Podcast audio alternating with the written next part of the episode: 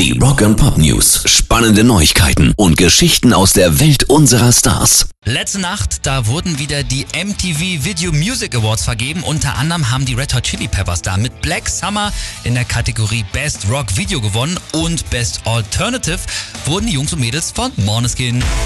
Rock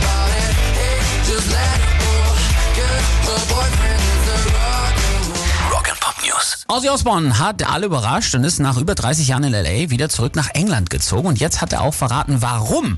Ich will nicht in Amerika sterben und als einer unter vielen auf dem Forest Lawn Memorial Park in LA verscharrt werden, hat er gesagt. Außerdem haben ihn die immer mehr zunehmenden Amokläufe und Schießereien wirklich verstört. Und deshalb ging es zurück in die Heimat auf ein Schloss nahe seiner Geburtsstadt Birmingham.